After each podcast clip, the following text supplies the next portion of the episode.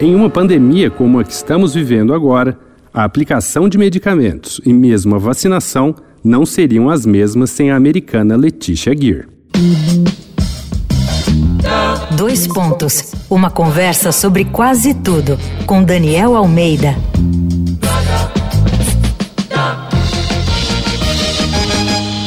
No dia 8 de março se comemora o Dia Internacional da Mulher e para marcar a data, vamos estrear o programa Dois Pontos com a série Mulheres Notáveis. Durante todo o mês de março, a gente relembra a história e os feitos de 15 mulheres incríveis do Brasil e do mundo.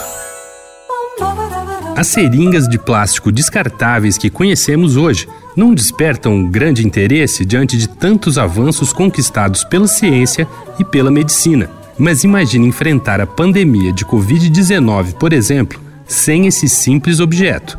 Acontece que a história da seringa começou há milhares de anos e queimaram muito tutano para chegar no resultado que conhecemos hoje. Os primeiros registros do uso de seringas são do período romano, no século I depois de Cristo. Oito séculos depois, foi a vez de um cirurgião egípcio adaptar a ideia usando um tubo oco de vidro e sucção. E a evolução da seringa nunca parou, na verdade, mas foi a americana Letitia Mumford Gear que deu o pulo do gato. Em 1899, ela inventou e patenteou uma seringa de vidro que funcionava por meio de um pistão.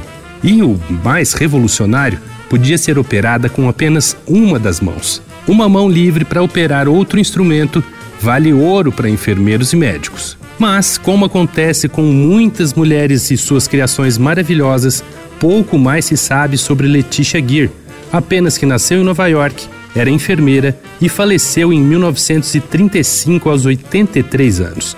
Por outro lado, sua incrível invenção vai nos acompanhar bem de perto pelo menos até essa pandemia chegar ao fim. Você ouviu Dois Pontos uma conversa sobre quase tudo com Daniel Almeida.